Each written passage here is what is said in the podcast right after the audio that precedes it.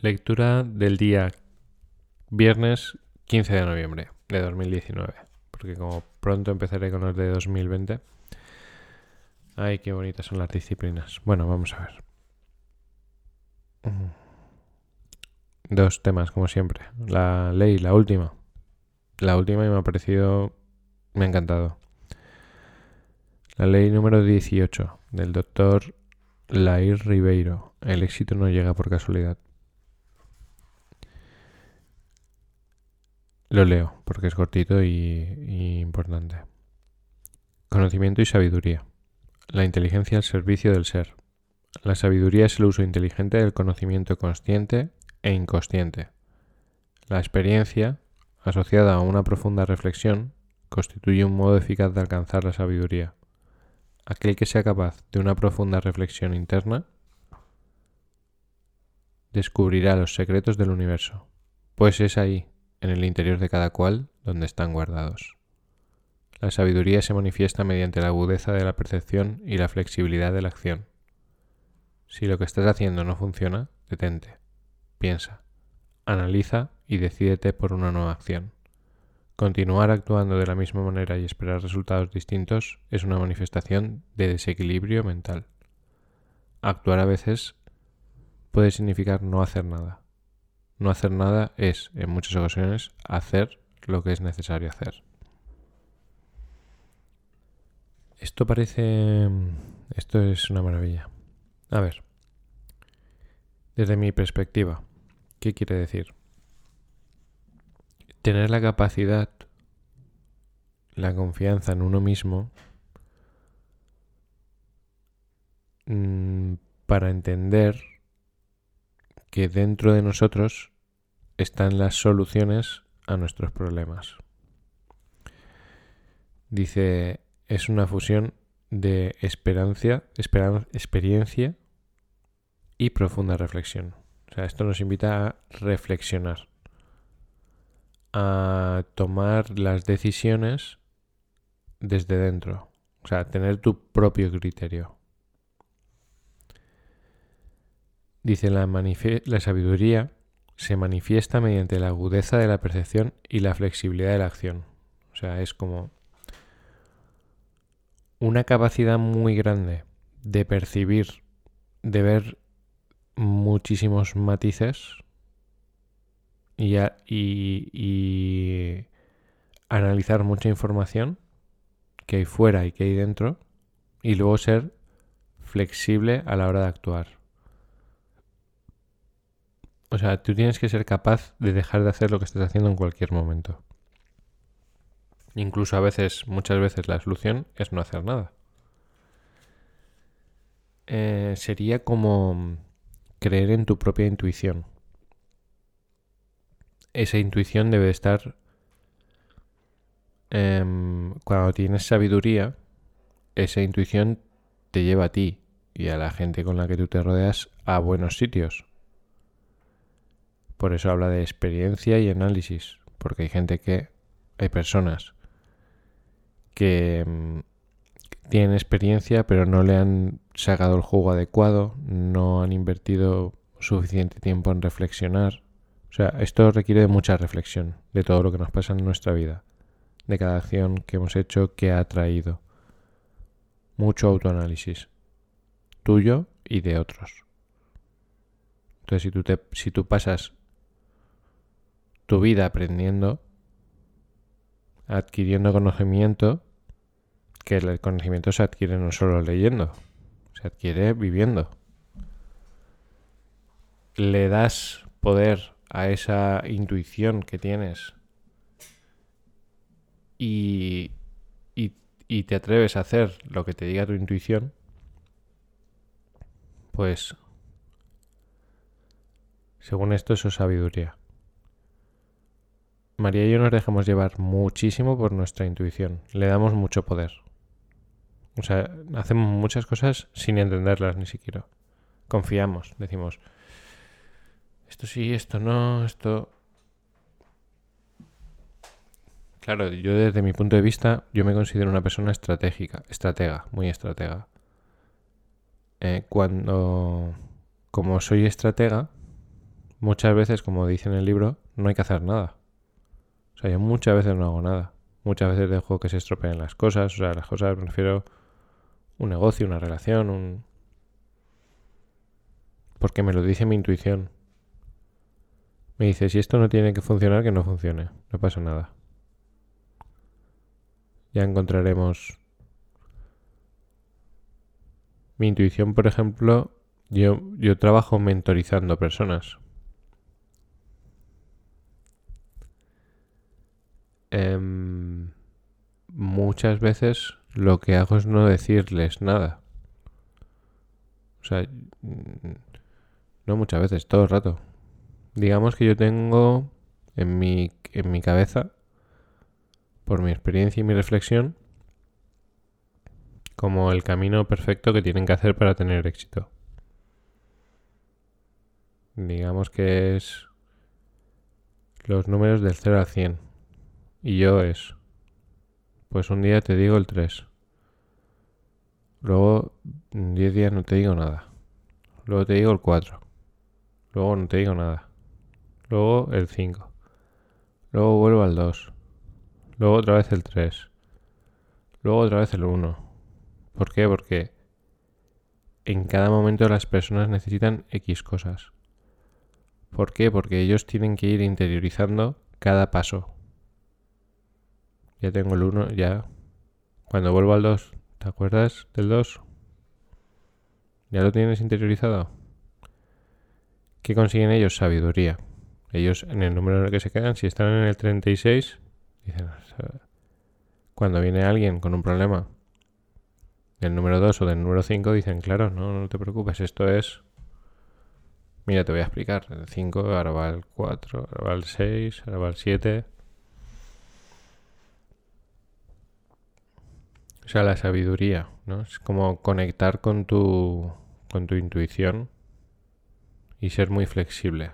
No estar haciendo siempre lo mismo. Hay que ser capaz de, de cambiar. Mi maestro decía dos cosas.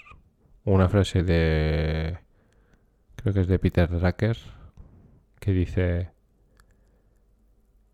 Toda persona y empresa tiene que estar dispuesta a dejar lo que está haciendo en cualquier momento.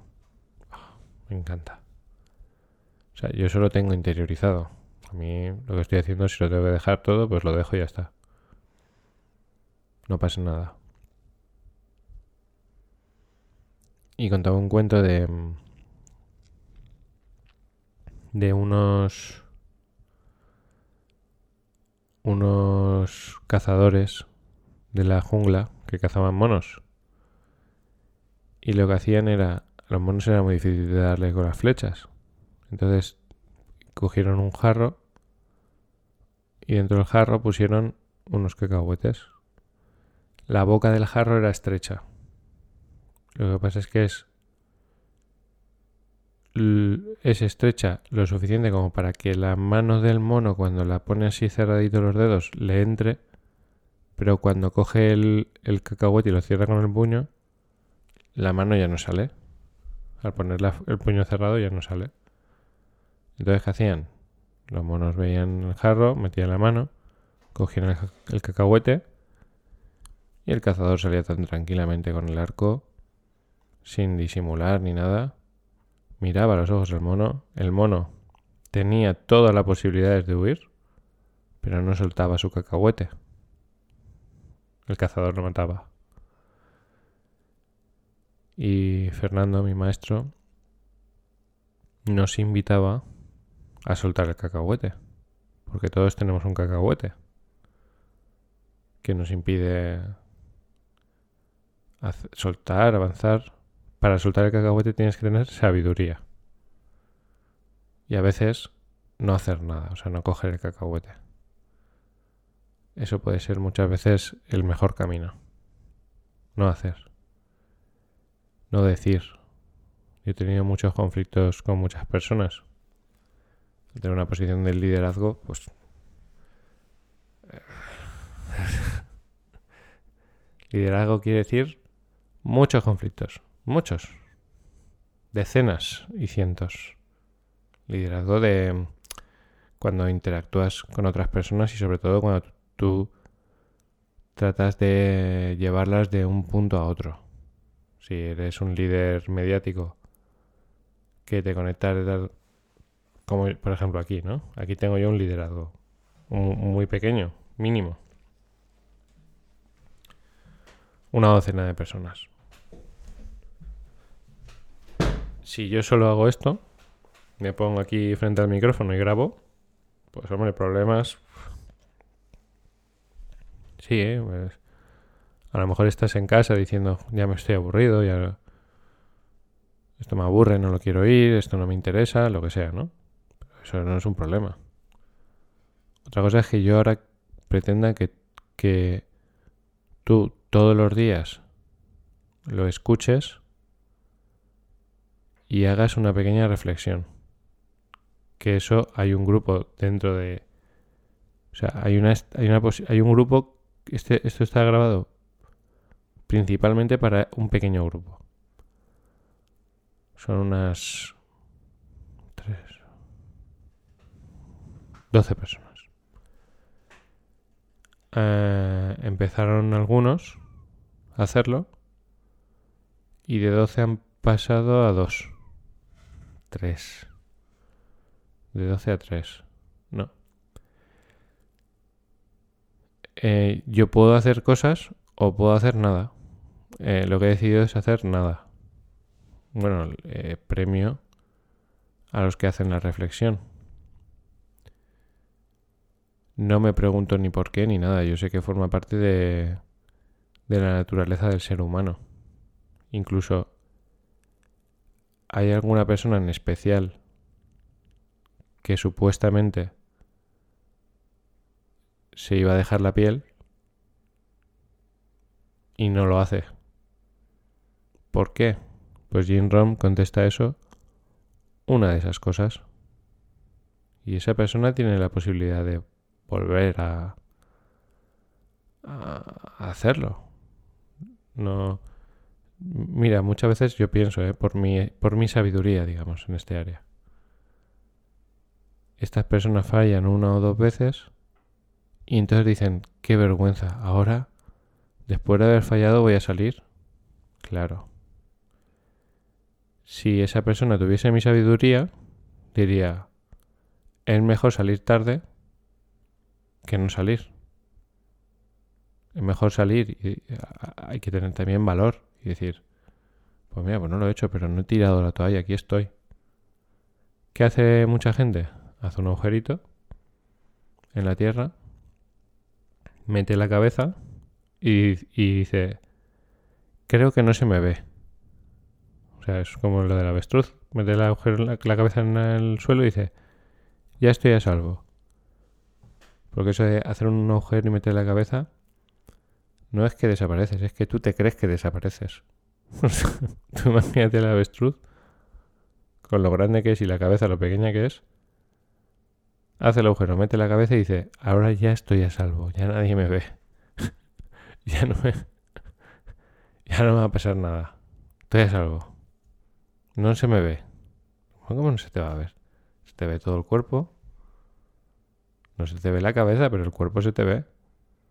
Porque todos, todos, nuestros actos somos como la avestruz. O sea, cuando metemos la cabeza adentro, se nos ve. Te ve tu entorno, te ven tus padres, te ve tu familia. os voy a poner un ejemplo. Hace unas semanas yo empecé a hacer unas publicaciones en redes sociales para mi marca propia personal. Mi objetivo es subir a ver, lo, que me encantaría sería como el podcast. 5 o 6 a la semana. He subido 3 y lo he paralizado. Lo he paralizado porque dentro de las cosas que hago a lo largo del día, lo he puesto muy lejos en el, en el escalón de prioridades y no lo tengo sistematizado.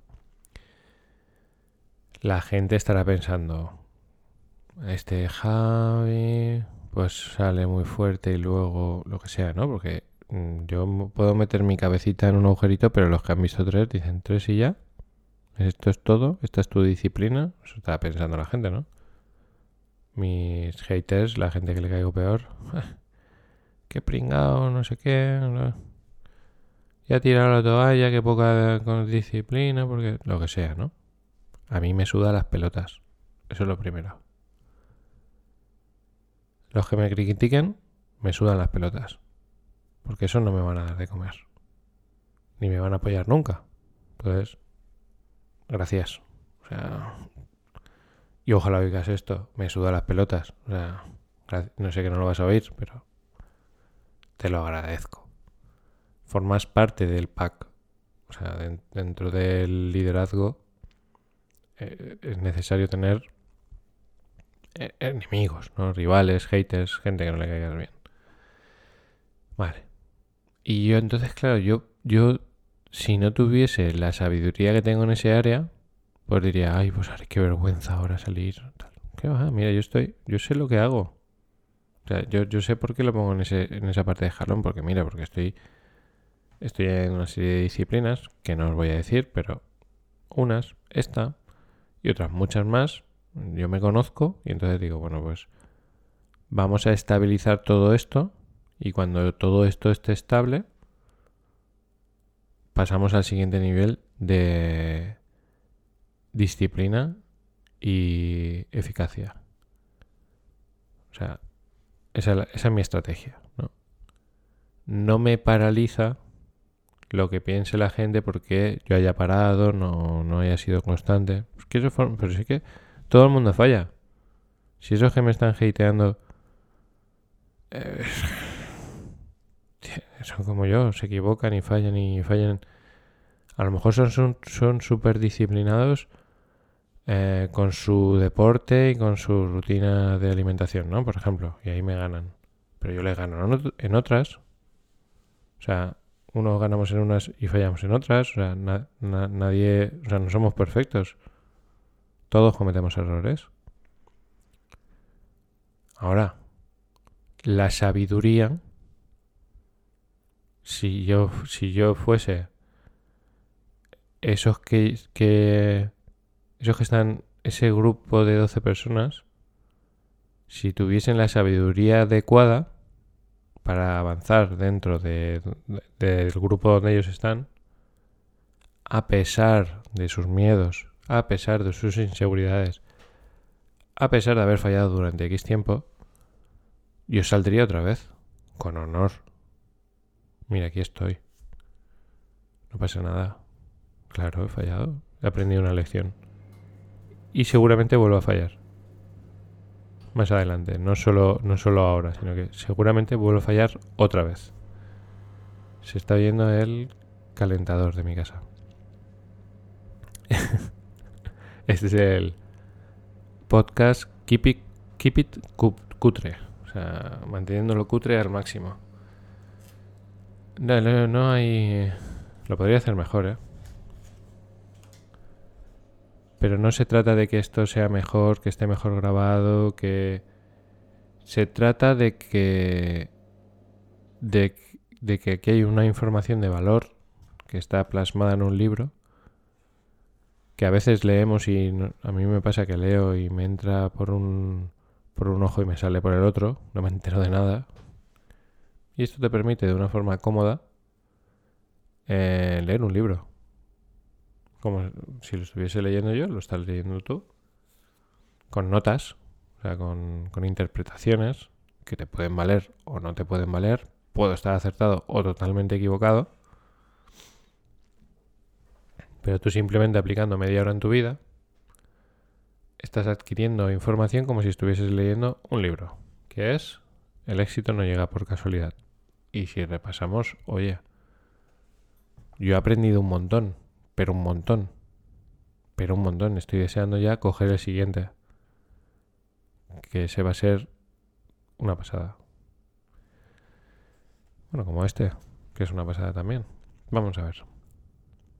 Y ya el tema principal, o como sea que este libro estructure las cosas, dice, haz lo que tengas que hacer. Dice, uno, uno, de los secretos para tener éxito en la vida es hacer que las cosas sucedan. Hablar no basta, lo que interesa es el resultado. Pues mira, de lo que estábamos hablando. Pero para hacer que las cosas sucedan no siempre tendrás que ponerte tú a hacerlas. Y dice, existe un verbo llamado delegar, que poca gente utiliza. No confío en nadie, los demás no lo harán tan bien como yo. Y dice que precisamente se trata de eso. Que, de, que cuando tú, tú le pasas un trabajo a... Cuando tú delegas un trabajo a alguien que lo hace tan bien como tú, no estás delegándolo, estás transfiriendo una responsabilidad.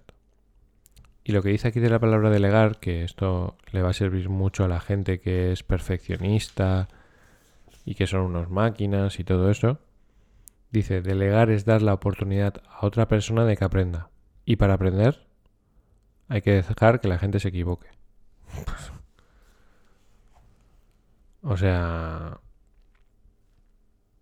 Eh, fíjate, ¿no? Delegar es dejarle tu tarea a una persona que no lo hace tan bien como tú para que aprenda. Yo me acuerdo cuando tenía cuando tenía mi negocio, eh, sin ser buen vendedor, yo era una máquina. Vendía un montón, pero un montón, o sea, vendía todo. Y mi socio, yo le decía, hay que contratar gente nueva porque yo no puedo hacerlo todo, que me voy a, me voy a enfermar, que de hecho me enfermé. Hay que contratar gente nueva. Y dice, ya, pero es que no lo van a hacer como tú. Y decía, bueno, pues, aunque lo hagan peor que yo, no pasa nada. Es que no, o sea, habrá que reforzar otras áreas del negocio para que al final se consiga el mismo resultado. No, no podemos depender. Yo leí un libro que me recomendó mi maestro que está diseñado para personas que se que si no lo hacen ellos se mueren. Y me cambió la vida. O sea, yo dije, Buah, me pego un tortazo porque yo era un poco de esos. Soy el mejor, yo lo hago muy bien, los demás son muy torpes, jojojo, jijiji. Pues mira, hay muchas áreas que no conozco gente que haga ciertas cosas mejor que yo. Pues a lo mejor no porque sean yo mejor, sino porque le pongo más cariño o lo que sea, ¿no? Una serie de cosas. Pero no pasa nada. O sea, si tú, si tú eh, vas mejorando otras áreas, equilibras. Pues mira, yo soy, soy muy bueno a lo mejor, por ejemplo, ahora me voy a hacer muy bueno grabando podcast a las 6 de la mañana. Pues sí, claro. Voy a hacer, voy a al final voy a ser la puta hostia, porque claro, si todos los días grabo un podcast a las 6 de la mañana, pues oye, ahora si yo tengo que delegar a otro, pues Ay, pues es que me he quedado en blanco, es que no sé qué leer, es que... Y no sé qué decir, pues bueno, pues no pasa nada. Es que delegar poner una persona que... ¿Cuánto tiempo va a llegar a hacerlo como tú? A lo mejor no lo consigue nunca. ¿Qué tendremos que hacer para conseguir el éxito? Equilibrar otras áreas. Pero hay que delegar.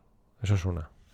Una cosa que nos dice. Y la otra es la diferencia entre eficiente y eficaz. Que no la conocía y me ha molado. Dice, imagínate un caballo en la noria, estos que están fijos a un, palo que va dando vueltas, tío vivo. Dice, el caballo es muy eficiente dando vueltas, pero es muy, muy poco eficaz como medio de locomoción. O sea, si yo quiero llegar con el caballo a dos kilómetros del tío vivo, no es eficaz. Es eficiente. O sea, vamos a ver, sería como... Eficiente es como... Hace muy bien una cosa y eficaz es... O sea, una persona puede ser eh, muy eficiente haciendo una cosa, lo que pasa es que no sirva para nada esa cosa. O no del resultado que esperamos. Y eficaz es que a lo mejor incluso lo hace mal, pero consigue el resultado. Eso lo veo yo un montón, por ejemplo, los eficientes, ¿no? Hay, un grupo de gente que son los eficientes. En el tipo, especialidad en el tipo 1 y especialidad en el tipo 3. Son un grupo de personas que son la contrarrehostia haciendo las cosas. Saltan más, corren más. Toman los apuntes con colorines. Eh, son súper ordenados. Son más educados, más puntuales. son la hostia. Y trabajan súper bien. Pero a lo mejor no consiguen el resultado. Y luego llega uno que es un mal educado, que no se, por ejemplo, en nuestro trabajo, hay gente que se sabe eh, la nutrición hasta, vamos, todo. El endotelio, esto, lo otro, para aquí, para allá, los microorganismos, tiene 0,7 gramos, tiene dos, dos, dos, y es muy bueno en eso, pero no consigue no, avanza en el plan de marketing. Y luego llega un cazurro, por decirlo de una forma sencilla, y lo peta, porque es eficaz. Entonces hay una diferencia entre eficiente y eficaz. Lo ideal es ser eficiente y eficaz. Eso es la bomba. Una persona que es muy buena y encima consigue el resultado. Yo conozco bastantes personas que son muy eficientes y que no consiguen lo que quieren. No son eficaces. A mí me gusta trabajar con gente eficiente porque mi naturaleza es, yo soy vago inteligente. O sea, mm, eh, en mi naturaleza es, me gusta que la gente, o sea, que otros hagan el trabajo duro. Está, está en, en mi parte natural. Que no quiere decir que yo haga eso. Pero está, o sea, hay gente que le gusta hacer el trabajo duro y no tener resultados. Y hay gente que le gusta trabajar poco. Y o sea, yo soy de trabaja poco y tiene muchos resultados. Esa es mi filosofía. Hay otros que trabajan mucho y tienen pocos resultados. Yo no la cambio, sinceramente. Ellos se sienten orgullosos, ah, porque mira, yo trabajo mucho, yo. Y yo me merezco, ya, pero no es cuestión de que te merezcas, es cuestión de que seas eficaz. Eficaz es que con poco consigues mucho. Eficiente es que lo que haces lo haces muy bien. Pero no, no tiene no va relacionado con el resultado. Y el nombre de este juego se llama Resultados. Yo tenía una chica que era muy eficaz porque decía, esto, por ejemplo, los productos, esto para cuando tienes pedos, te los quita. Esto, esto para tener más energía. Esto para la tripa. Esto para no sé qué, así. Tenía una libreta que ponía eso, que ponía Mm, tal producto. Esto para el colesterol. Esto para no sé cuántos, así. Y ahí iba decía, bueno, ¿qué es lo que tienes? Mira, tengo esto para esto, esto para esto, esto para esto, para esto. ¿Tú qué tienes? Esto y esto y esto. Pues toma esto. y otros. No, porque las células, nuestro cuerpo son un millón de células. Y, y mira mi pantalla, y mira mi PowerPoint, y, y no hacían nada. Eficiencia, eficacia. Hay gente que es muy eficiente, pero no, no, no tiene nada. Entonces, ¿qué es mejor? Es que es más honroso ser eficiente, ¿no? Es más, es más honroso ser más eficaz.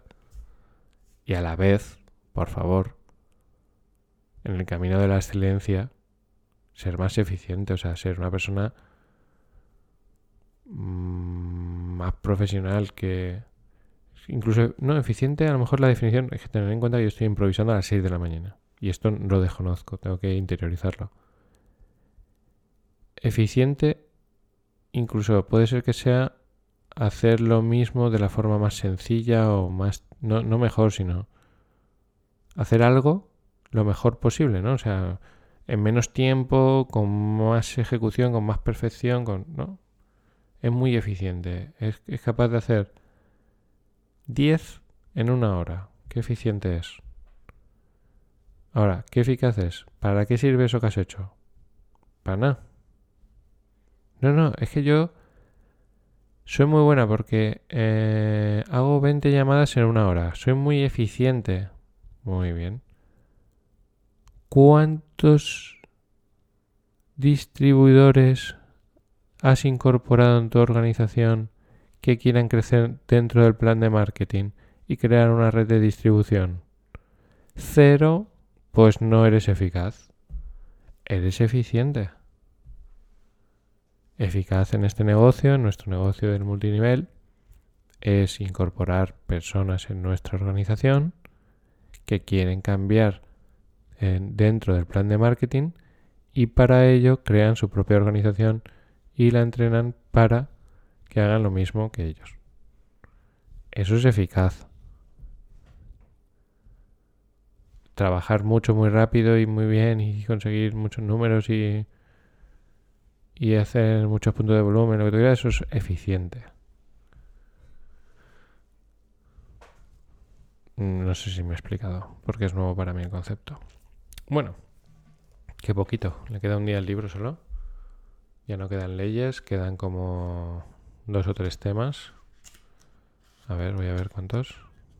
Voy a haceros un spoiler. Estructura tu negocio. Punto uno. Tener una visión global. Oh, madre mía, esto es crema. Mañana por la mañana y tu vida en tus manos. Tres, cuatro. Cuatro son. Cuatro son dos días. Dos días y nos despedimos del doctor Lair Ribeiro. Disfrutar de, de vuestra jornada laboral o de vuestro descanso o de cuando lo oigáis. Espero que aprendáis y disfrutéis. Yo disfruto muchísimo, ¿eh? O sea, yo esto, yo, esto para mí es casi una droga ya. Y, y, cuando siento que, aunque solo a uno, esto le esté dando un valor, continúo. Y, voy a continuar. Es que ahora ya ni aunque ni no lo escuchéis, como se queda en una base de datos y puede que alguien por casualidad se lo encuentre y le sirva, voy a seguir hasta que deje de querer hacerlo. Muchísimas gracias y pasar un magnífico día.